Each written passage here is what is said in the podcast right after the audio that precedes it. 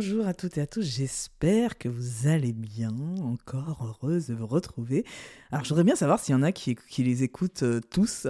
Euh, si jamais c'est le cas, je veux bien un message euh, privé, juste pour savoir s'il y a des personnes qui écoutent tous les épisodes, ou si vous choisissez en fonction du titre qui vous inspire. Donc n'hésitez pas à m'envoyer des petits messages privés pour me faire des feedbacks sur ce que vous en pensez de ce format journalier, euh, en tout cas jusqu'au 22 juin. Je ne sais pas ce qui se passera après, surprise. Moi, j'en sais rien non plus en fait. donc, euh, donc, en tout cas, merci d'être encore là avec moi et euh, je suis ravie d'être dans vos oreilles. Alors aujourd'hui, on va parler de slashing. Alors, pourquoi la question est pourquoi le slashing permet-il d'être plus performant Déjà, on va poser le cadre et dire ce qu'est le slashing. Donc, vous voyez la barre slash sur votre ordinateur, donc euh, qui est en biais, voilà le, trait qui est en biais. Donc, l'idée c'est de dire qu'on fait des slash à chaque profession, chaque métier. Donc, euh, ce sont des personnes qui cumulent plusieurs métiers. Le slashing, il y a différents types de slashing. Il y a ceux qui, le slashing subi, c'est-à-dire des personnes qui essayent de finir leur fin de mois et qui cumule plusieurs petits boulots pour pouvoir avoir un salaire euh, décent. Euh, et le slashing qui est par choix. Aujourd'hui, je vais parler vraiment du slashing par choix. Et quels sont les profils qui, euh, qui privilégient cette façon de, faire et pourquoi, quelles sont leurs motivations. Et à la fin, d'expliquer pourquoi c'est tout ça permet d'être plus performant au quotidien. Donc moi, le déclic a été le livre de Marielle Barbe. Donc je vous invite à lire ceux qui sont intéressés par le slashing, euh, qui est devenue depuis euh, une vraie experte euh, qui est reconnue sur le slashing, qui justement, moi personnellement, m'a décomplexé sur le fait de vouloir toucher à tout. Donc les personnes qui se disent couteau suisse ou euh, autre qualificatif pour dire euh, touche à tout, euh, j'aime, je m'intéresse pas qu'à une seule chose, mais moi j'aime m'intéresser à plusieurs domaines. Et donc, elle, souvent, ce sont des personnes qui, quand on regarde leur profil, on dit que leur, euh, parcours professionnel, on leur dit qu'ils sont atypiques. Atypiques parce qu'ils ont réussi à s'adapter à différents types de métiers euh, sans se poser la question du fil conducteur, parce que oui, il y a un fil conducteur euh, quand on le cherche, mais en tout cas, ils ont la sensation qu'ils ont switché de, de, de, de métier régulièrement sans jamais se poser, et ça, c'est le premier profil, donc des métiers différents. Et puis, il y a ceux qui sont carrément, euh, ils, restent, ils, arrivent jamais à rester dans un même métier très longtemps. Donc, un an, un an et demi, ils commencent à s'ennuyer, donc ils commencent à dire euh, on bouge, et donc on voit dans leur CV que ça change tout le temps et que on se pose la question mais pourquoi il change autant? Et vu qu'on n'est pas habitué en France à ce type de profil, eh ben en fait on dit qu'il a un problème. Or, c'est tout simplement parce qu'il s'ennuie. et ce qui est intéressant de voir, c'est que la nouvelle génération qui arrive, elle, elle rentre directement dans, cette, dans ce format-là. Il y a une grande partie qui euh, décide justement de ne pas avoir un parcours linéaire, de ne pas avoir euh, une carrière pendant 40 ans dans la même boîte, mais plutôt de se dire ben, je vais explorer et je vais grandir en multipliant les expériences, soit en même temps ou soit en, les, euh, en séquentiel, mais en tout cas je cumule le maximum d'expérience avec cette croyance que ça me permet de grandir. Et ça, c'est intéressant parce que ça change complètement aussi le rapport au travail et comment ces jeunes euh, perçoivent le monde du travail et ce qu'ils veulent en faire. Et ça force derrière, bien évidemment, les entreprises à elles-mêmes euh, se remettre en question. Donc, fermons la parenthèse. En tout cas, pour revenir sur la partie slashing, donc euh, ce que vous avez, bien compris, c'était ce sont des personnes qui aiment cumuler différents métiers. Et ce qui est intéressant, qu'il y a différents types de slashers.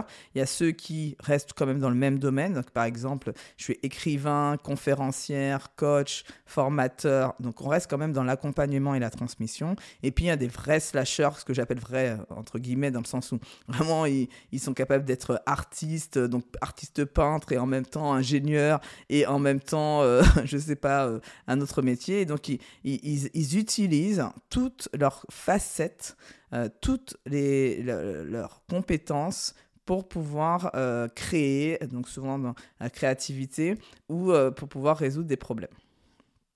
Donc maintenant que le cadre est posé, en quoi en fait cette façon de faire pour moi est intéressante, c'est que on change aussi notre rapport que tout doit venir de l'entreprise ou du notre travail.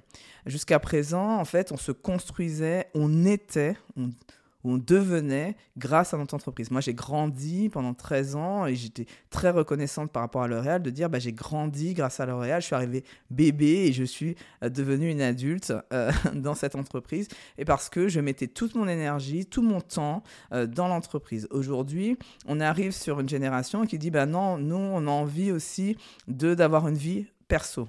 Et ça, euh, dans cette vie perso, c'est pas forcément euh, de faire que du loisir. Des fois, c'est de faire d'autres activités plus personnelles qui sont une autre passion qu'ils peuvent avoir, donc avoir leur travail et avoir un, une même des fois, il y en a qui, qui ont une auto-entreprise, donc ils sont auto-entrepreneurs à côté, et puis il y en a d'autres, c'est simplement de faire euh, une passion dans le sport, dans la musique à côté.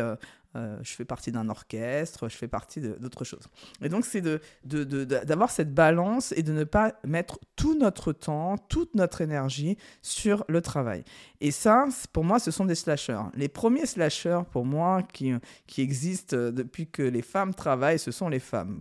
parce que euh, souvent, donc maintenant, même si les choses évoluent, on va dire, trop lentement pour moi, mais bon, elles évoluent. on, va, se satisfaire déjà de ça, même si j'aimerais que ça aille plus vite. Euh, en tout cas, les femmes, elles ont déjà cette capacité à travailler et en plus s'occuper euh, de la famille, de la maison. Donc en fait, elles sont déjà des, des. Elles cumulent ça avec, si tu, on prend une femme entrepreneur qui a des enfants, en plus, il y a, le côté euh, entrepreneur, c'est une autre casquette, et puis il suffit que ce soit un métier qui soit encore très différent, euh, comme aujourd'hui moi je suis coach, c'est encore un autre métier.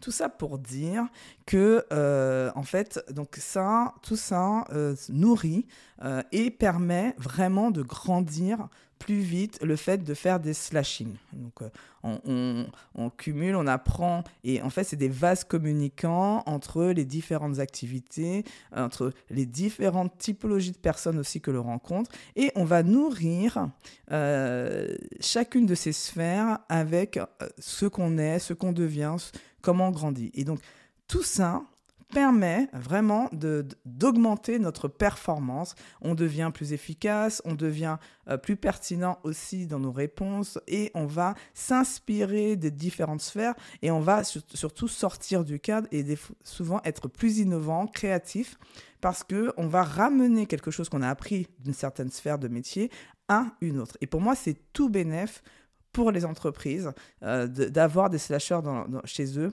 parce que à la fois ils ont euh, des personnes qui sont qui s'adaptent, agiles, euh, qui sont capables de faire plusieurs métiers en parallèle et ils vont bénéficier de ce que la personne va se former, apprendre à l'extérieur. Par exemple, aujourd'hui, il y en a qui, qui font, par exemple, des, des, entreprises de business dans le digital. Eh bien, ils vont apprendre plein de choses dans le digital qui pourront ramener dans une entreprise qui est peut-être pas encore à la pointe de la transformation digitale par exemple. donc moi, je dis que je, conseille à ces personnes-là de prendre ces personnes-là parce qu'elles sont déjà formées de manière autodidacte et, elles sont au clair parce qu'en en fait, elles, savent les avancer parce qu'elles sont dedans et sont passionnées de ça, parce qu'elles vont euh, aider euh, l'ensemble de l'entreprise sur ces thématiques.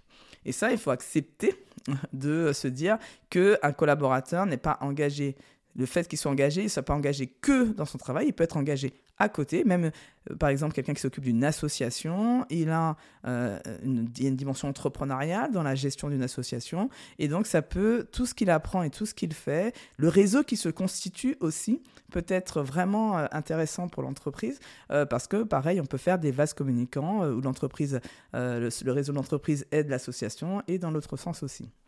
Donc, vous voyez bien l'intérêt, en tout cas, personnellement, moi je vois euh, en termes de performance et je trouve que ça force aussi les personnes à faire des choix, à s'organiser mieux, à prendre des décisions, à savoir dire non. Euh, ça, permet un fort développement et plus rapidement quand on, est slasher que quand on fait un seul métier et donc on a le temps, on a le temps de, de pointiller, de regarder, de voilà, c'est on a le temps. Moi je me vois bien quand j'avais qu'un seul métier, j'avais le temps d'être dans le perfectionnisme. Depuis que je suis chasseuse, je n'ai plus le temps d'être dans le perfectionnisme et donc je vais vraiment droit au but, je vais sur les choses essentielles, je vais sur ce qui a le plus d'impact, ce qui a le plus de valeur ajoutée et euh, j'essaye euh, de m'organiser, de déléguer. Euh. Donc ça, ça me force, moi, à grandir beaucoup plus vite et donc à être plus performante. Donc, je sais pas, j'ai bien envie d'avoir votre avis. Donc, n'hésitez pas, dans le résumé de l'épisode, vous allez trouver le lien pour aller directement sur LinkedIn si vous voulez me faire un petit commentaire sous le post. N'hésitez pas aussi à venir vers moi. J'ai le séminaire toujours. Il reste des places le 25 mai pour ceux celles et ceux pardon, qui sont intéressés. N'hésitez pas à venir me voir. Je serai ravi d'en discuter avec vous et voir si vous pouvez euh, nous rejoindre. Je vous souhaite une euh, très belle journée et euh, prenez soin de vous et puis tout simplement à demain. Allez, bye bye.